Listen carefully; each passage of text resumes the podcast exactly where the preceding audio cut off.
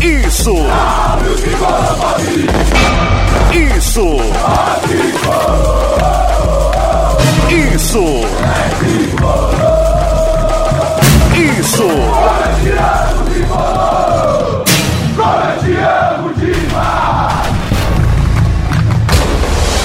Isso é. Isso é São Paulo.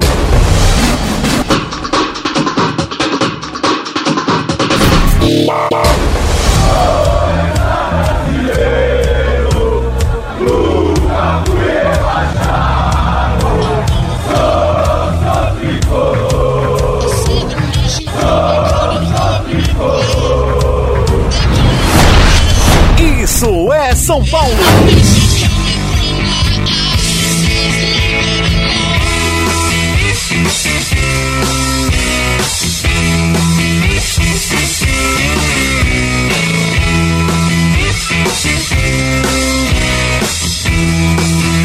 Chegamos! Começa agora mais uma edição do IESP, o podcast do Isso é São Paulo, chegando ao episódio de número 26, o episódio Um aplauso para El Assador, um aplauso para o tangueiro, o milongueiro, um episódio especial, clima de Libertadores, clima de Argentina, para falar de São Paulo e River Plate. Você pode ouvir a gente nas principais plataformas de streaming como Spotify, Deezer, Apple Music, Castbox.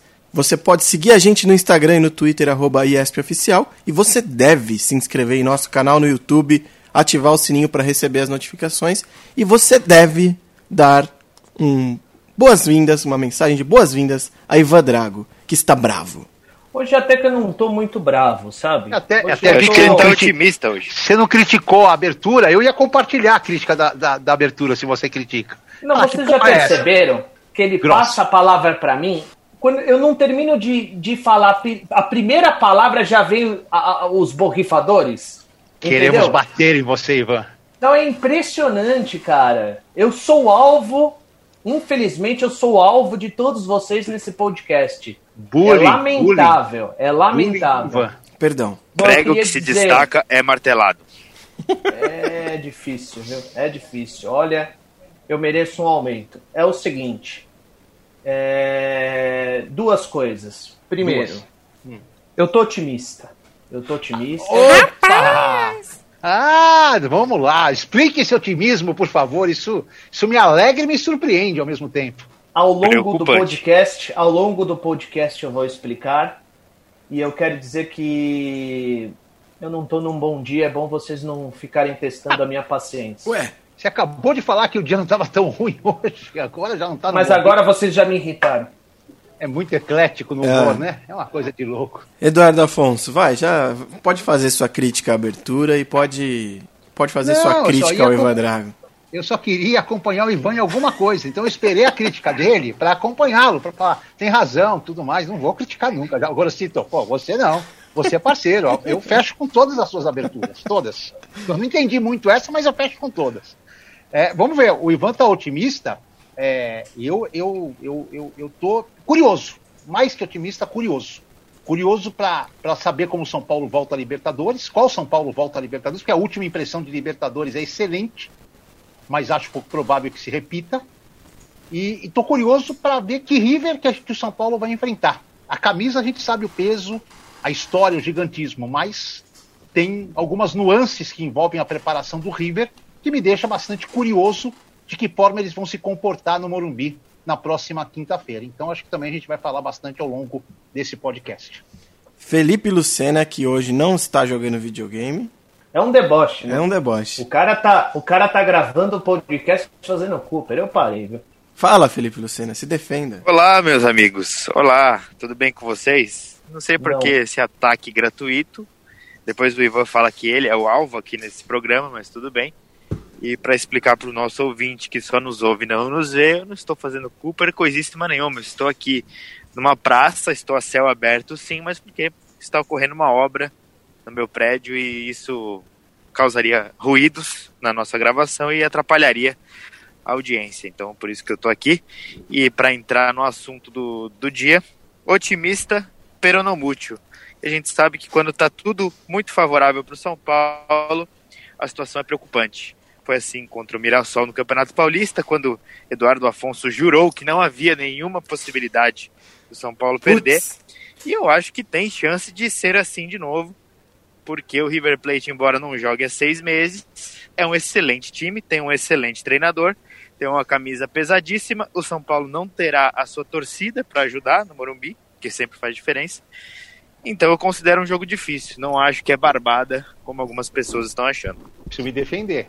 Vai. Porque Mirassol e River Plate estão em prateleiras distintíssimas do futebol mundial, né? Não sei nem se na mesma estante. Talvez uma Não, primeira com certeza prateleira não, mas- de uma estante e o outro lá embaixo na, se- na outra estante. E Então vou te você atacar imagine, agora. né? Vou te Se atacar perdeu do agora. Mirassol, meu amigo, então Vou te atacar agora. Obra em prédio é só até às 5 da tarde. Você está inventando essa história que não teria batuque agora lá no seu prédio, não. Você poderia estar lá, que 5 horas não pode mais fazer barulho. Pronto, ataquei. Tá fugindo de alguém, Ido. É. Ó, vamos começar aqui, primeiro com informação, desmascarado, hein? Foi desmascarado. Não, fica de máscara, por favor, você tá na rua. Não, isso não é uma máscara, isso é um coador de café na cara, né? Um deboche. Ai, meu Deus, vamos falar sério, vai. Vamos passar aqui com informação a lista de inscritos do São Paulo para Libertadores.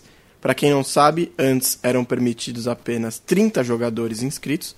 Não podia mexer durante a fase de grupo, não podia colocar eh, jogador que já tinha jogado a fase de grupo, enfim, várias regras que foram quebradas, que foram alteradas por causa da pandemia de coronavírus. Ah, Agora os clubes podem inscrever até 50 jogadores. O São Paulo colocou 40 em sua lista. O River Plate, por outro lado, deixou 30 só. Para vocês verem aí a, a diferença de, de planejamento, de ideia. E o São Paulo tem agora esses, esses 40. Aí, eu- conforme eu vou falando, eu quero que vocês me digam se é bom, se é ruim, se é regular, tá bom? Uns 40? É. Rapidinho, no pique. Tá bom. Depois eu tenho um dado pra gente debater, que eu levantei, É. sobre base na Libertadores. E eu vou passar números que. Vou, vou deixar no ar números para que vocês analisem. Mas vamos primeiro a, a relação, a lista de Bruno Grossi. No pique, Thiago Volpe, Bom, Bom. Igor Vinícius, Bom, Bruno Alves, Bom, bom. Ed Carlos com a camisa 4, mas não, não, não é ele, não é o zagueiro campeão mundial em 2005. É o meio-campista das categorias de base, inscrito com a camisa 4. Será mística, Felipe Lucena? se for, tá correto. Espero que não seja uma ideia de colocar um meio-campista de zagueiro. Se bem que o lateral esquerdo do zagueiro funcionou, né? Ó, ó, ó a O Ed empolgação. Carlos é um jogador. O Ed Carlos é um jogador que iniciou a Taça São Paulo desse ano entre os titulares, até conseguindo um certo destaque. Tem muita qualidade, joga de cabeça erguida, mas não é um jogador dinâmico. Mas é bom jogador. É, o Ivan gosta Eu- bastante dele. vou me ausentar de opinar porque o pouco que eu vi não me permite falar se é bom, ruim ou, ou regular. Arboleda, Regular. Regular. Está regular, mas é bom. Reinaldo, Bom. Bom, Está, está ruim, mas é regular. De regular pra bom, mas está ruim. Paulinho Boia com a camisa 7, que era de Alexandre Pato. Regular. regular. Regular. Tietê, Bom. Pablo, Bom. Ótimo. Que Bom. pode jogar, hein? A gente já vai falar sobre isso. Daniel Alves, Ótimo. que provavelmente fora. Provavelmente não, né? Ótimo. Fora. Ótimo. Ótimo. Luciano, também fora, suspenso. Bom. Ótimo. Vitor Bueno, Bom. Bom. Luan, Bom. Regular. Bom. Lisiero fora, machucado. Regular. Regular. Hernanes, Ótimo. Bom. Regular. Olha, Léo. diferentes opiniões. É, diferente. Léo, Bom, Bom. Bom. Rojas, que está inscrito, porém não joga. não faço a menor ideia. Sem conceito. Me recuso porque também não sei como vai voltar. Toró, Regular. Regular. Bom, Gabriel Sara. Bom. regular. Opa, quem falou bom? Eu. É isso, Edu. É isso. Juan Fran, Bom. Regular. Bom. Shailon. Ruim. Regular. Sem, sem conceito. quem falou ruim aí? Eu. Tá certo. Gonçalo Carneiro. Ruim. Regular. Sem conceito. Lucas Perry. Bom. Regular. Regular. Júnior. Goleiro Júnior. Vai, vai ser bom. É, sem, Hoje eu não sem- sei. Sem avaliação de minha parte. Quero ver jogar. Tem conceito. Rodrigo Nestor. Hoje Vai regular. ser bom. Vai ser Hoje bom, não sei. também acho. Sem conceito. Igor Gomes. Bom, bom, Bom, Bom, Diego Costa. ótimo. Bom pra ótimo. ótimo. Elinho. Regular. Regular. Regular. Ele, Santiago Trellis. Bom. Ah, é um deboche isso aí.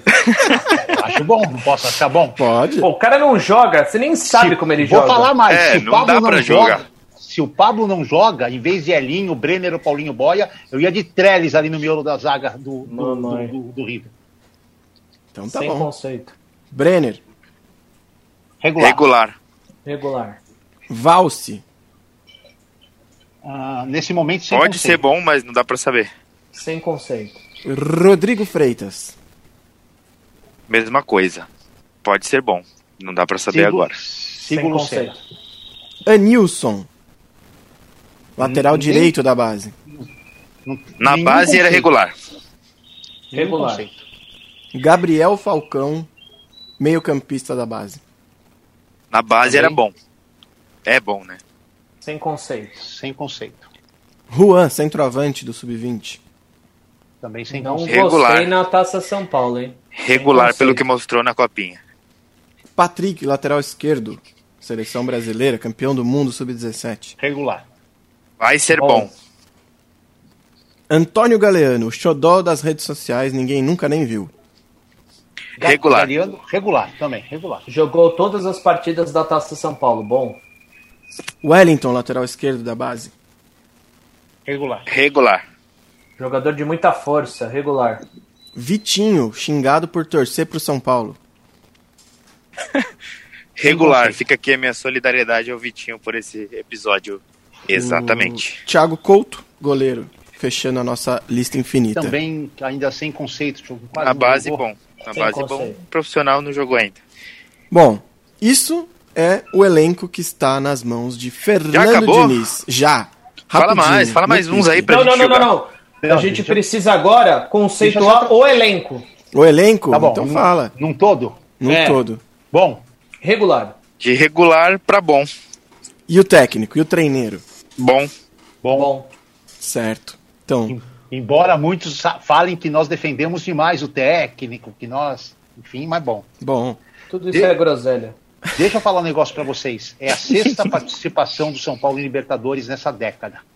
E olha o aumento, vamos ver se eu consigo lembrar de cabeça, os nomes. olha o aumento de como a base se faz presente no time. Em 2010, dos 25 inscritos, 5 eram formados no São Paulo, 20%. Em 2013, dos 30 inscritos, 8 eram formados no São Paulo, 28%. Em 2015 e 2016, também dos 30 inscritos, 9 eram formados no São Paulo, 30%. Em 2019, como foi só pré-Libertadores, só puderam ser inscritos 25. Dos 25, é, 9. Esse é o único tempo, mas era dá, dá 32%. E esse ano, dos 40 inscritos, 25 são formados no São Paulo, 62,5%. Tá? Eu fiz essa matéria para a ESPN essa semana.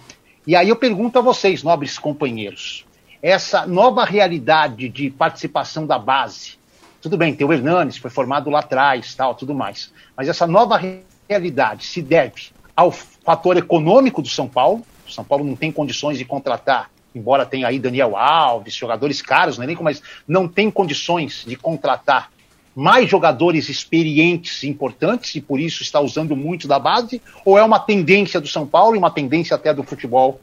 E vou acrescentar outro dado. Em 2005, nos dois confrontos de São Paulo e River, somente o Rogério Ceni era formado na base. O Renan entrou nas duas partidas, era o segundo formado. E em 2016, que eles se encontraram de novo, foi Isso. 15, né? 16. 16 só no- num jogo, dois da base. Rodrigo Caio e João Schmidt, que foi expulso. No outro jogo, nenhum da base. Todos eram jogadores contratados. Então, Só refresquem a minha memória. É... Cotia desde quando, Du? 2005. Ah. Meio de 2005. um. Meio de 2000. Mas tinha, o São Paulo tinha a base, de qualquer forma. Não era Sim, Cotia, sim, mas sim. tinha a base. perfeito. Mas Sim, é um tá bem. reflexo da- do investimento maior em base. Isso, Um exatamente. investimento Então aí eu cre- queria que crescente. vocês analisassem esse 62,5% de representação em 40 jogadores. Eu acho um número expressivo demais, embora Sim. nem muitos que foram falados aí não vão nem, nem colocar o pé no gramado. Se me permite, como diria nosso colega Humberto Ferretti, é, tem alguns fatores envolvidos aí, Edu. Um é esse que a gente já falou de 2005 para cá, um, au- um aumento constante e paulatino, como gosta de falar o Lucena, de um aproveitamento da base. O São Paulo tem enxergado nos últimos anos que vai ser mais barato e vai abrir mais chance para contratar um cara muito caro você ter coadjuvantes formados em casa e custando menos. Então isso é um reflexo principalmente dessa temporada em que o São Paulo só contratou o Luciano, que foi numa troca ainda por cima. O São Paulo está usando o ano de 2020 para apagar o incêndio é, econômico provocado pelo Leco nos últimos anos. Então, tudo isso se conversa para justificar esse aumento na quantidade de jogadores da base. E, obviamente, essa permissão da Comebol para ter 40 vagas fez com que o São Paulo, que tinha um elenco curto, precisasse recorrer a, aos garotos para conseguir preencher toda essa lista. Né? Então, acho que tudo isso caminha junto. Um pouco de tendência, um pouco de urgência financeira e um pouco do contexto peculiar da pandemia. Só, só em relação às inscrições, é, imaginando que os 10 a mais sejam todos da base, mesmo assim com 30 a gente teria 15, que sa- daria 50%. Mesmo assim daria um, um e- um- um número muito elevado referente a anos anteriores. Exatamente, é uma quantidade relevante. O São Paulo, que também é o clube do Brasileirão que mais usa jogadores da base, junto com o Vasco e o Fluminense um pouquinho atrás. Eu acho interessante, meus amigos, que o São Paulo fez algumas contratações, né? a gente já comentou isso aqui outras vezes, de jogadores para serem os coadjuvantes do elenco, né? Como Everton Felipe.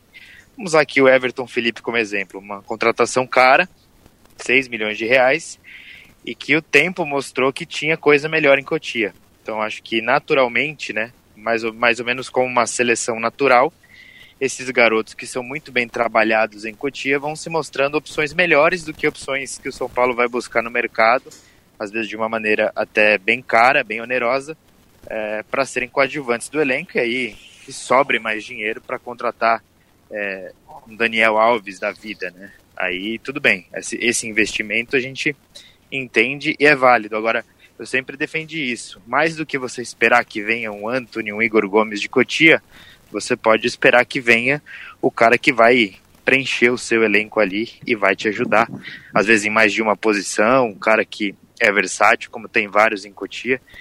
E eu estava observando hoje, até falando com o Grossi em um grupo que a gente tem, é, a escalação da final da Copinha de 2018. De 14 jogadores que entraram em campo, 9 estão no elenco hoje.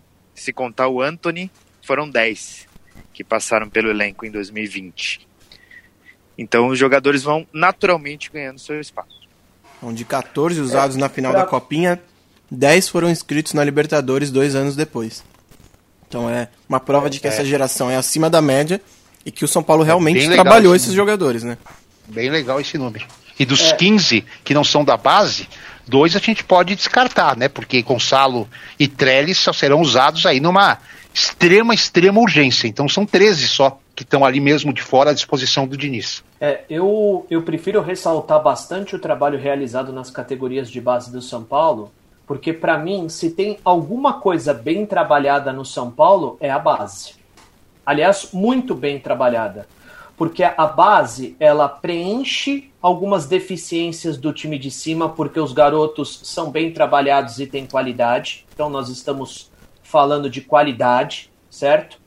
a base soluciona alguns problemas financeiros, nem todos, porque eles continuam fazendo tanta lambança que é difícil que a base também resolva todos os problemas do clube. Então a base soluciona alguns problemas do time principal, a base é modelo para outras categorias de base, certo? Para outros trabalhos no Brasil.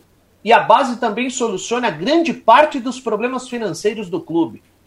Então, para mim, eu ressalto bastante o que a base tem feito, é, o bom trabalho que é realizado nas categorias de base do São Paulo. Se existe uma coisa bem trabalhada no São Paulo, que ainda é uma referência para todos, é, é, a base São Paulina. Então eu prefiro ressaltar o, o brilhante trabalho desses caras que hoje trabalham esses meninos em Cotia essa mudança na base do São Paulo começou em 2014, uma, um dos poucos legados positivos do, do Carlos Miguel Aidar, né?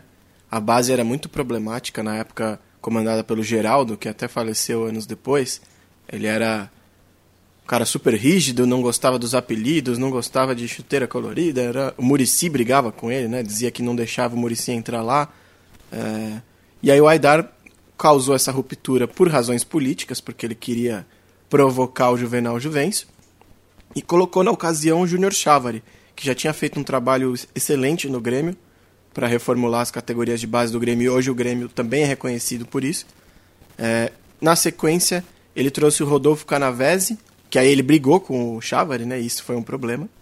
Mas ele contratou o Rodolfo Canavese, que também era um profissional elogiado no mercado, tinha trabalhado no Desportivo Brasil. Foi para Portugal e aí o São Paulo contratou o Pedro Ismânia, que era do Figueirense, também uma base bem conceituada no futebol brasileiro. Então aí é um trabalho de longo prazo com, com profissionais é, reconhecidos em suas áreas, justamente o que São Paulo não faz em outros setores. Tá, queria só reconhecer mais três pessoas aí nesse trabalho todo. André Jardine, o Jardine né? com, com muito mérito é, aproveitando. É, o Visoli, que está muito tempo na base do São Paulo, muito tempo, ele pegou desde as vacas magras até a, a fase boa de Cotia e sobreviveu a todas essas, essas nuances. E eu acho que a gente tem que dar é, um crédito, não pela base em si, mas pelo fato do São Paulo ter melhorado a sua relação, esticado os contratos de base ao Ricardo Rocha, quando lá passou como auxiliar do Raí, que foi um cara que indicou aí algumas prorrogações de contratos bem importantes que até causaram lucro ao São Paulo e os que não causaram lucro estão até agora com contrato com o São Paulo. Então acho que são três méritos que a gente não deve Sim. tirar também nesse trabalho. É, o próprio Orlando Ribeiro, técnico atual do Sub-20, que conquistou títulos Sim. importantes, enfim, todo o trabalho em Cotia é muito bom.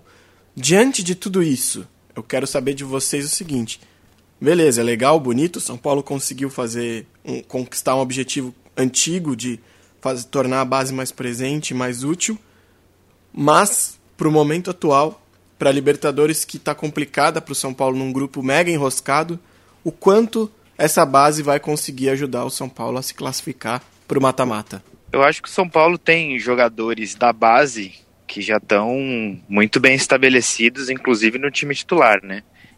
Tem o Diego, por exemplo, que é um cara que em 7, 8 jogos mostrou que toda a preparação feita com ele em Cotia foi muito boa.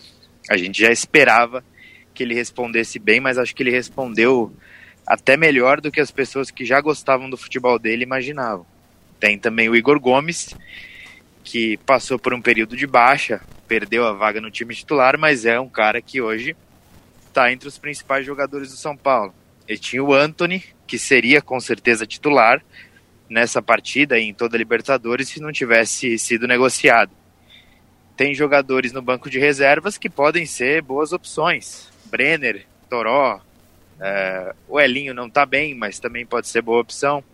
Eu acho que o número de atletas da base no elenco profissional, né, desde que eles sejam bem preparados, os do São Paulo são, não quer dizer muita coisa em termos de competitividade. Eu acho que o elenco ele precisa ser equilibrado em características, né, precisa ter jogadores experientes que sejam líderes. Eu acho que o São Paulo tem é, jogadores experientes e líderes, mas tem algumas coisas desequilibradas no seu elenco. Então, eu já falei aqui que não coloco muita fé no São Paulo para ganhar Libertadores e acho, inclusive, que corre algum risco de nem passar da fase de grupos. Né? Esse jogo contra o River, por exemplo, eu acho que se perder ponto no Morumbi, dificilmente vai se classificar. Mas não porque tem muitos jogadores da base, isso eu encaro como positivo. Acho que faltou ali, é, por diversos motivos, alguma coerência, alguma coesão na montagem do elenco que hoje é, cobra um preço. São Paulo não tem é, muitas opções de velocidade pelos lados e também não tem dinheiro para contratar. Então, quando a gente fala aqui que o trabalho do Diniz é bom, né, na avaliação que a gente fez dele, é considerando que ele tem um elenco com carências, que ele recebeu um reforço desde que ele chegou, que esse reforço não pode jogar na Libertadores ainda, que é o Luciano, e que ele está encontrando dentro do elenco dele, sem reclamar, diferentes soluções. Ele encontrou uma dupla de zaga que ninguém imaginava.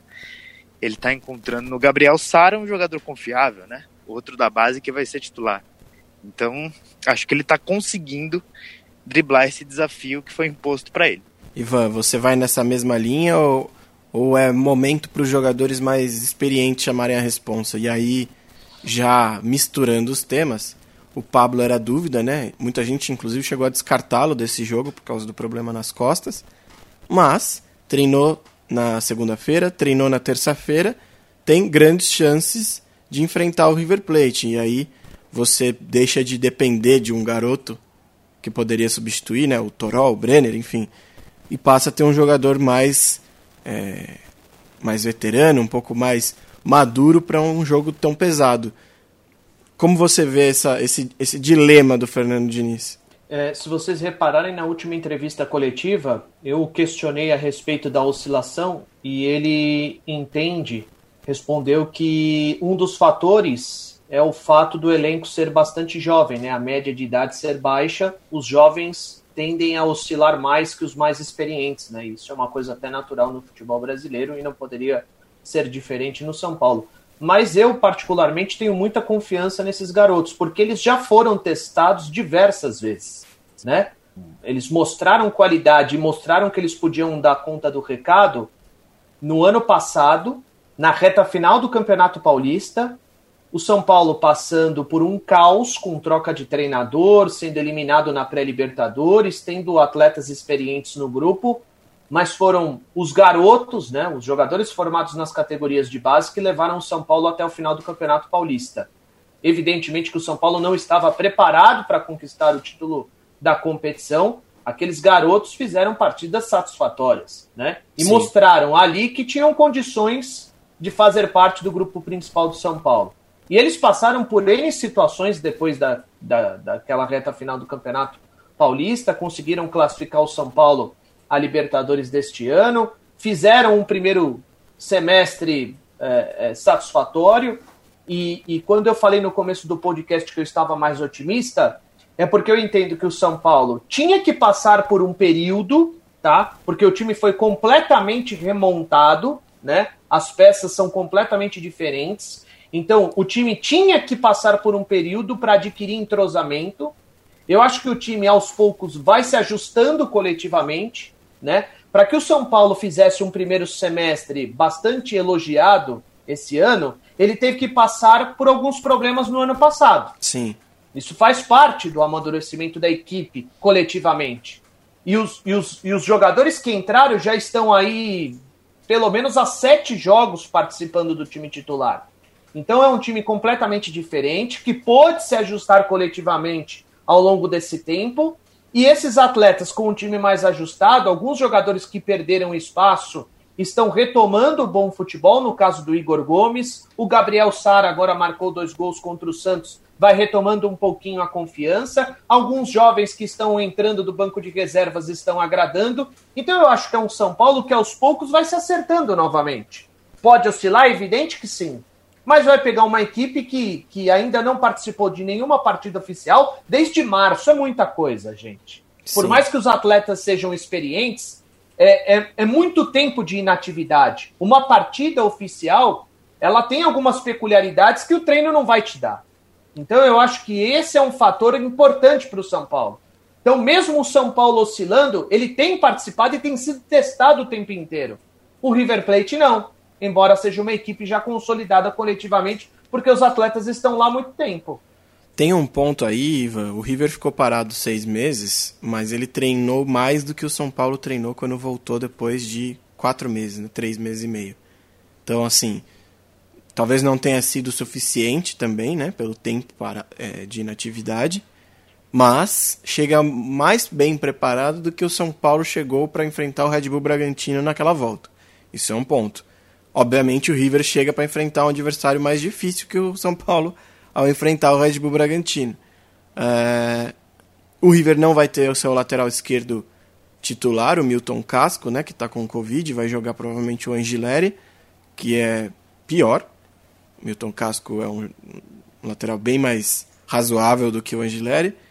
É, E vai fazer essa reestreia na, na- na temporada, né? É natural que o time entre um pouco mais devagar, que não consiga colocar o ritmo de jogo logo de cara.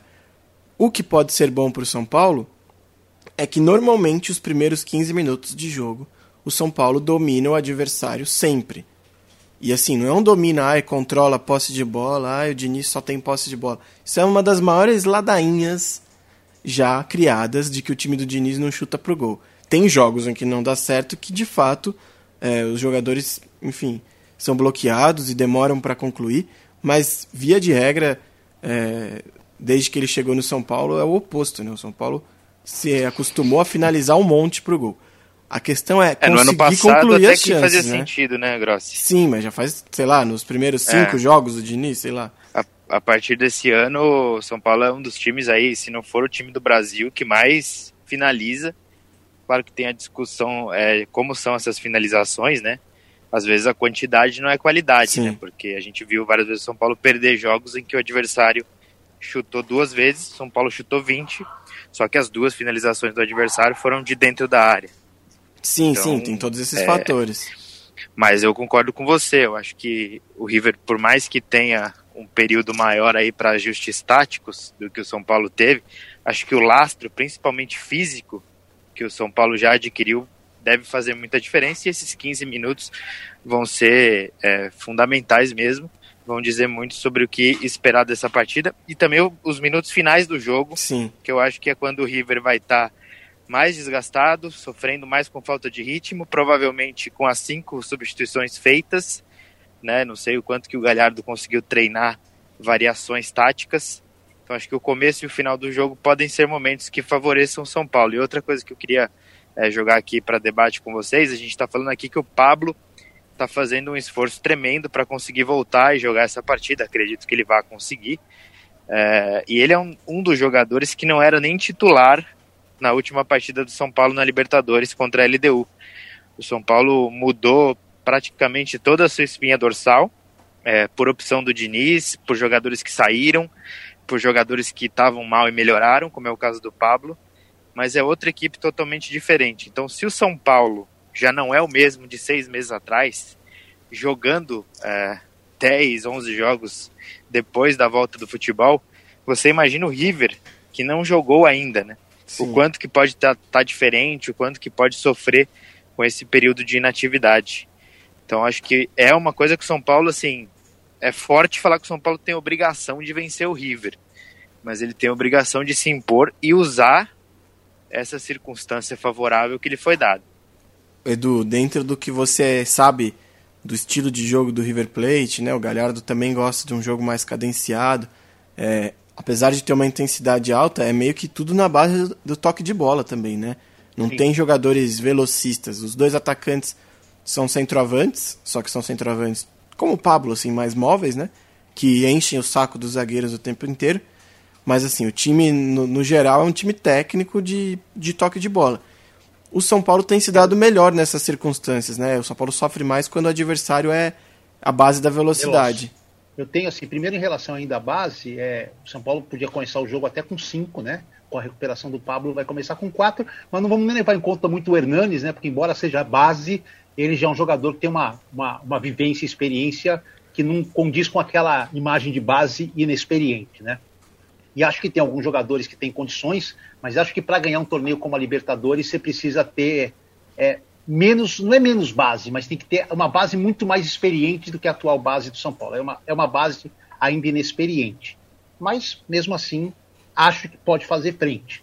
É, eu tenho só uma dúvida né, na cabeça. Fosse uma situação contrária, o São Paulo sem jogar há seis meses e ir jogar em- no Monumental de Nunes contra um River Plate que já tivesse disputado esse número de jogos que o São Paulo fez, aí 10 no Brasileirão e mais 3 no Paulista, nós apontaríamos o São Paulo como uma grande zebra e o River como um grande favorito, se fosse o inverso a- a situação. Grande E chance. Eu apontaria o River como grande favorito, como assim, tipo, como se fosse pegar o binacional é, numa fase boa. Não para ganhar de oito, mas teria obrigação. E eu não consigo, não consigo, olhando para o time do River, por mais que existam realmente essas, essas, essas nuances que colaboram contra, eu não consigo ver o São Paulo como grande favorito. Aliás, nem consigo, tenho que me forçar muito a ver como favorito para o jogo, embora precise impor o favoritismo e ganhar esses pontos. É, eu não acho que o confronto com o River decide a classificação do São Paulo. Uma derrota vai deixar muito complicado. Mas acho que não decide, mesmo um empate não decide.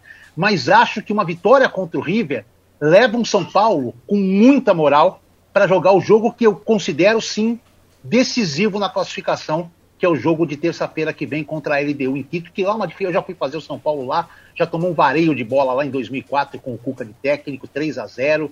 É, é, difícil jogar. A LDU surgiu, ela deu uma sorte no grupo, porque o River abriu mão do primeiro jogo e possibilitou que a LDU fizesse um saldo e três pontos que talvez a LDU não pensasse em fazer. Então o River colocou a LDU na disputa e ainda vejo, com todas as dificuldades do River, a LDU como principal rival do São Paulo na briga por uma vaga e não o River Plate. Acho que o River vai classificar e o São Paulo tem que se virar nos, nos 30 aí para não perder da LDU lá. Mas vai ser um jogo assim, um jogo diferente. Por isso que eu usei aquele termo curioso. É, existem muitas curiosidades, né? Sim. Como, como vai ser o comportamento do São Paulo, como alguns garotos vão encarar, porque assim, tá, é, um- é mais um jogo, 90 minutos, não, Libertadores não é mais um jogo, ela tem toda uma, uma característica, por mais que não tenha torcida, tem toda uma história, o São Paulo é muito envolvido, a parte é, psicológica do atleta, ela é afetada num jogo de Libertadores, a adrenalina é muito maior, enfim, então essa curiosidade existe, como que vai ser o Sara, como que vai ser o Diego, como vai ser o Igor, se jogar mais um garoto, como que vai ser, eu tenho muita curiosidade desse jogo, muita curiosidade. A boa, a boa coisa é a seguinte, nós temos uma boa impressão, que é da LDU lá atrás, só que com um time totalmente diferente. Sim. Ó, dentro dessa sua desconfiança, dessa sua preocupação com os garotos, o Diego e o Igor Gomes, eu vejo os dois com um perfil de que gostam desse tipo de jogo, né? O Igor Gomes até hoje, apesar de estar em uma fase, ele sempre respondeu bem a esse tipo de jogo. O Diego Foi o nem se melhor do fala último jogo, né? da Foi o Libertadores melhor foi. contra a LDU, né? Foi. O Diego hum, nem se fala, tem todo esse espírito, inclusive acho que às vezes ele até exagera e é um, um ponto a se ficar atento ali, como ele vai lidar com, com o Borré, com o Matias Soares. É, e o Gabriel Sara, que parece às vezes sentir um pouco a pressão, ele ao mesmo tempo contra o Santos mostrou que é um cara tranquilão, consciente, então numa dessa ele cons- vai conseguir entrar no jogo de uma forma é, equilibrada emocionalmente. Ivan, você gosta desse time do River? O que, que você acha que é a, a grande virtude? Para quem não sabe, em comparação ao time que f- terminou a Libertadores do ano passado perdendo para o Flamengo a final, além do Casco que está com Covid, o time não tem mais o Palácios, né? Que, que foi vendido para o Bayer Leverkusen. O que, que você pensa É, na desse verdade, River Plate? É um time já montado, né? Então você tem o Armani, que é um goleiro experiente, que está lá há muito tempo, o Pinola, que participou eh, do vice-campeonato no ano passado, o Enzo Pérez, o Nátio, o De La Cruz, que é um uruguaio que corre pelas beiradas e é um jogador muito chato, o Borré e Soares, que jogam por dentro. Então, assim, já, já, já tem um modelo de jogo consolidado, né? Um time que joga junto há muito tempo. Sim. E, e- e- e tem variações, né? É, são o, o River é um time que consegue se adaptar bastante ao adversário. Então é uma equipe já com muita experiência, os jogadores já se conhecem bastante, é um time entrosado, então o São Paulo vai encontrar dificuldades. Eu, eu espero um River encolhidinho no campo de, de defesa. Não acho que vai sair para tentar confrontar o São Paulo. Nada de marcar a saída de bola do São Paulo. Isso é importante para o São Paulo. Até certo? porque eles não vão Um aguentar time- fisicamente, né? Exatamente. Isso é importante para o São Paulo, porque os dois zagueiros vão ter liberdade para jogar.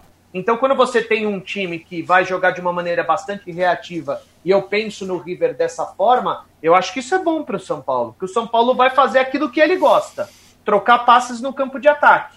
É, E, o- e os, e, os, e os zagueiros vão poder ter liberdade para jogar.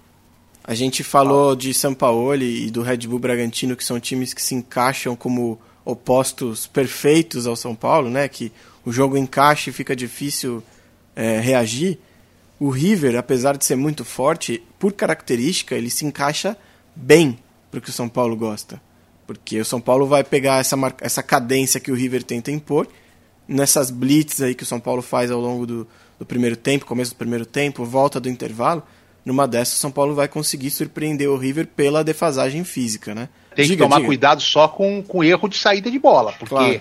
diferentemente de alguns times que o São Paulo enfrentou, errou aquele passe que não pode errar ali no meio nessa saída, e os times não aproveitaram por falta até técnica a mais apurada dos jogadores. Se você der a mínima chance possível, o Borré fez 12 gols em 20 jogos.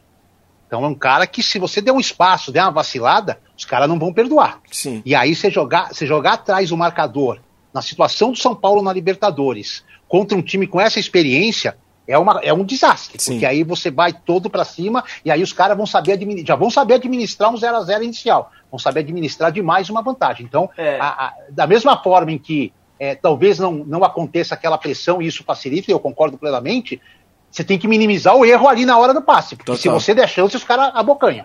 É, mas, mas eu, eu acho pouco provável que o River tente marcar a saída de bola do São Paulo. Não, não, sim, mas aquele erro de meio, Ivan, aquele Não, passe mal perfeito. colocado. Se você der a chance da intermediária pra trás, dos caras saírem, você não vai jogar, não vai estar dando chance pra cara que não sabe o que fazer com a bola. Você vai dar dando chance pra cara que sabe o que fazer, pra time que sabe o que fazer com a bola naquele momento. Perfeito. Eu acho, eu acho que o River Plate não vai procurar marcar a saída de bola do São Paulo e acho que o São Paulo vai tentar exercer a pressão pós-perda o tempo inteiro, Sim. sufocar o River no campo de no campo de defesa deles, entendeu? Por quê? Porque os- eu acho que é muito importante que o São Paulo ache um gol logo de cara. Sim. Aí sim, ele vai ter campo para poder administrar a partida do jeito que ele gosta.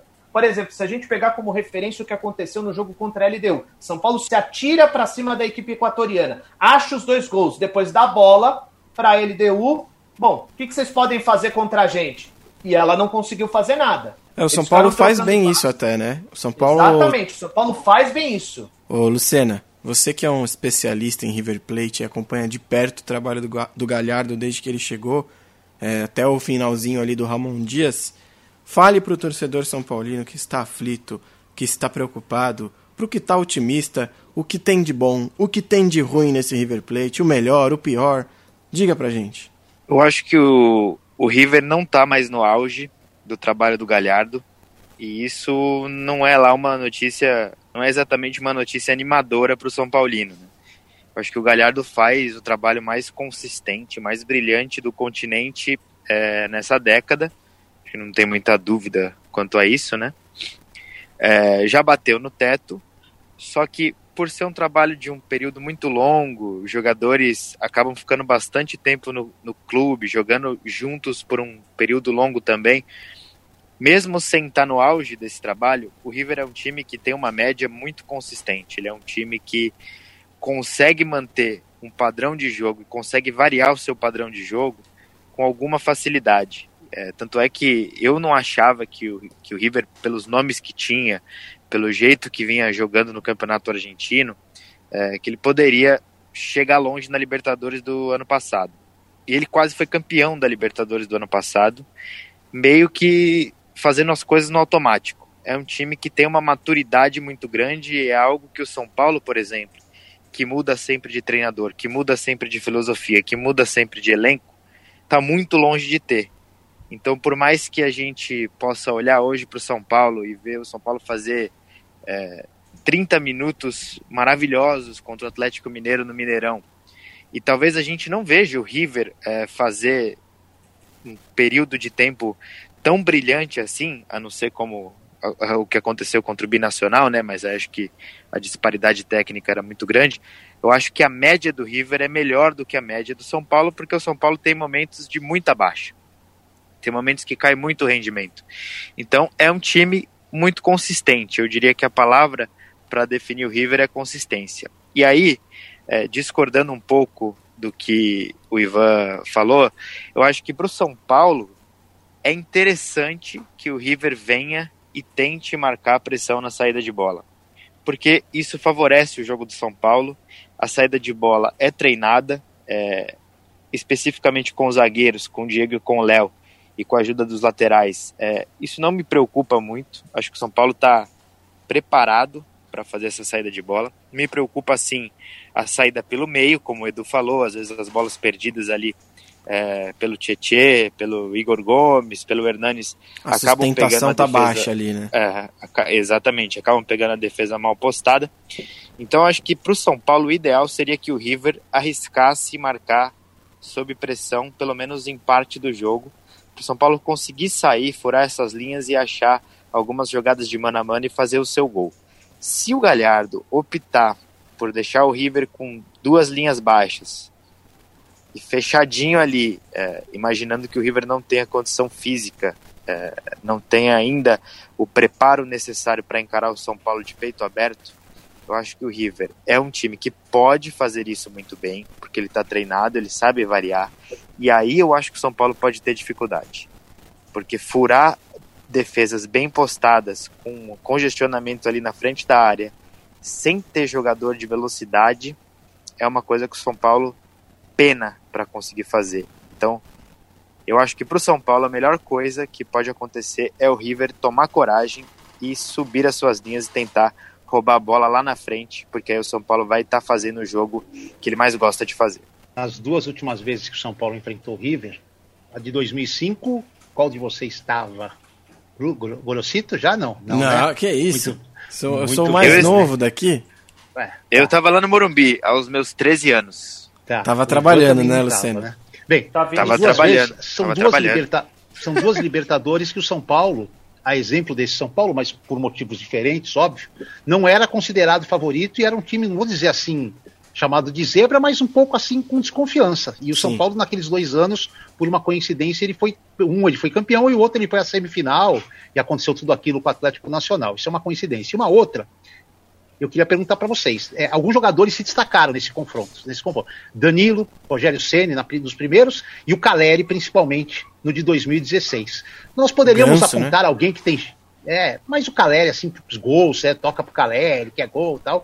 É, a gente poderia apontar alguém com chance de ter esse destaque aí que esses jogadores tiveram no atual time, o cara que pode arrebentar um River e ser lembrado depois de 15 anos como um cara que ajudou bastante o São Paulo num momento complicado? Alguém sugere um nome?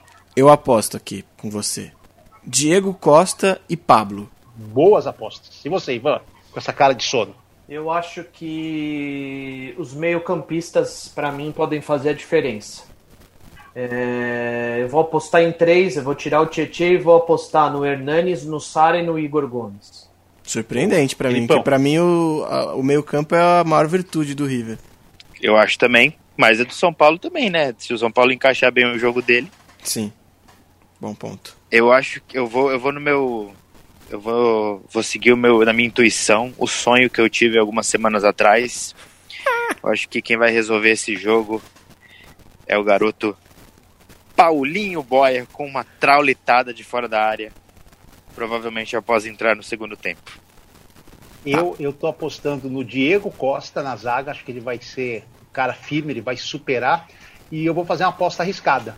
É, é, eu acho que o Igor Gomes vai reaparecer com o seu futebol, que eu acho muito bom, mas que anda escondido, nesse confronto contra o River. Eu não sei porquê, eu acho que o Igor Gomes vai ter uma noite muito boa nesta quinta-feira. Não sei também porquê, Edu, mas ó, até me arrepiei aqui, cara. Você a- Opa. ativou o Igor Grossi.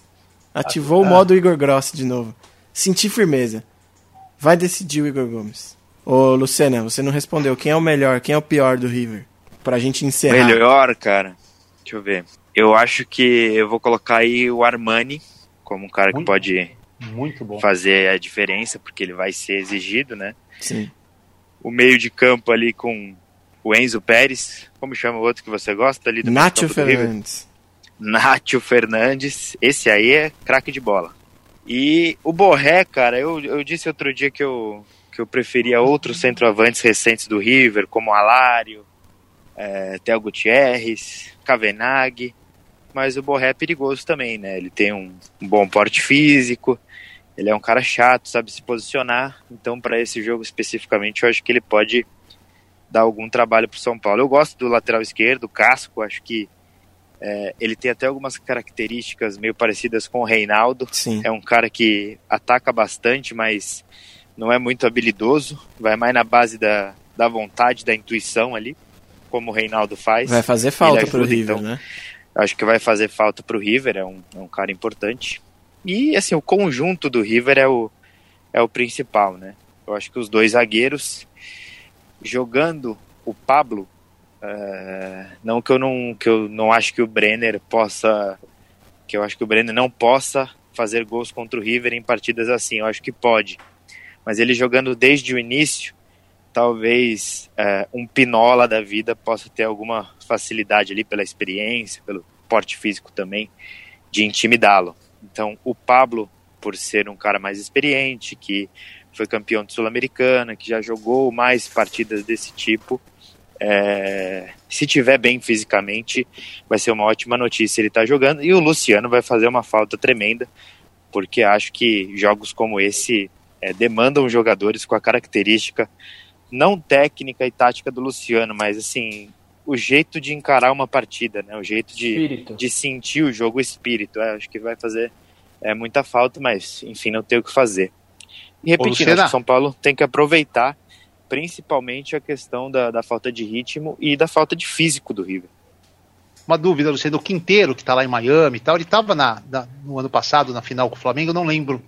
Ele entrou, Ele acho, tava que na no- final? ele, Eu acho que ele tava ele- machucado. Ele, é. entra no fim, né? É, entrou no ele ficou o ano finalzinho. passado Esse cara, todo- então, quase inteiro, fora. inteiraço e à disposição e com a cabeça É. focada, esse cara seria um reforço. O Quinteiro tá no Miami? Não, tá em Miami, não está no Miami, está em Miami, porque não houve um acerto lá e ele está passando, digamos, férias por conta dele lá em Ah, Miami, tá fora do jogo. Não no, Mi- não no Miami. É, ele se despediu Miami. do River já, né? É. foi embora, falou que não ia ficar É. e foi embora. É O que o Pete Quinteiro, ele- Martinez, que também apareceu bem, foi pro futebol norte-americano, né? Tá, Foi, tá né? no Atlanta também. United, que é um dos times com a melhor campanha lá. Não, não, não lembro, acho que não foi campeão, mas teve uma das melhores campanhas Não, não foi. disparado. Não foi. O Quinteiro e o Pete Martinez, eles não são assim craques, né? Eles, eles faziam parte de uma engrenagem muito boa do River e eles conseguiram é, evoluir individualmente por causa da, da ótima postura coletiva da equipe, aquele River que ganhou do Boca na final da Libertadores e ali eu considero que talvez tenha sido o auge do, do trabalho do Galhardo.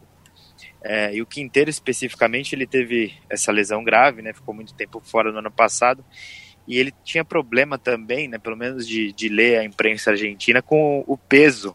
E aí, uma época, ele tinha anunciado que ele tinha virado vegano ou Sim. vegetariano Infi- para resolver esse problema. Eu não sei se ele manteve isso, mas eu- se ele conseguiu manter, eu Na acho que ele Argentina. deve tá, vai ficar bem Buenos fisicamente aí Aires pro manter próximo uma, time.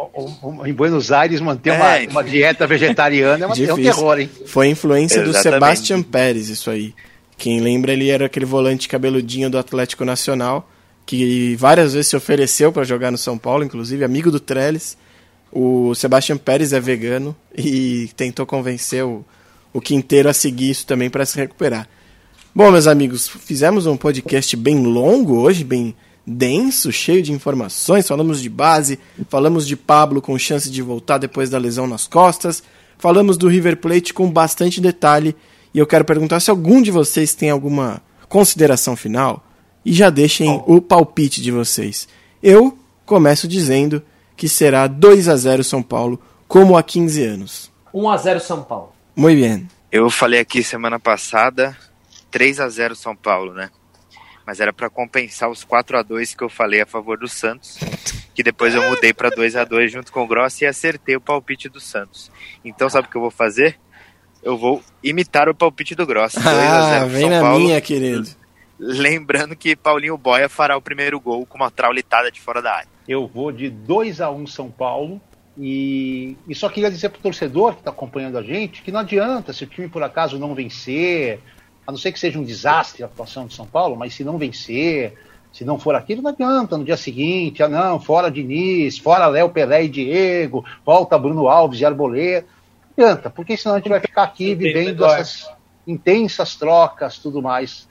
Deixa o time caminhar, deixa caminhar. Perder faz parte do espetáculo. E perder pro River faz parte. Sim. Tá? Não, dá- não pensem que vai ser um negócio que vai ser assim. tranqu- Pode ser que o São Paulo faça o jogo ficar tranquilo. Mas tem que fazer. Ele não é tranquilo por natureza. Não é carne assada, diria o outro. É isso, meus caros. Muito obrigado pela participação de vocês. Lembrando que este podcast e os demais episódios, já são 26, podem ser é, consumidos nas principais plataformas de streaming, tipo Spotify, tipo Deezer, tipo Apple Music, tipo Castbox. E que você pode seguir nossas redes sociais, arroba IESPOficial, no Twitter e no Instagram. E claro, se inscreva em nosso canal, pelo amor de Deus! Obrigado. Até a próxima. Tchau.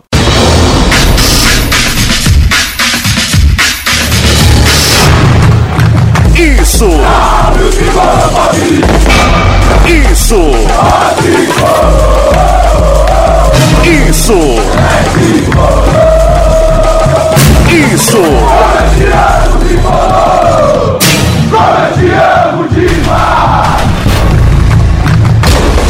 Isso é São Paulo!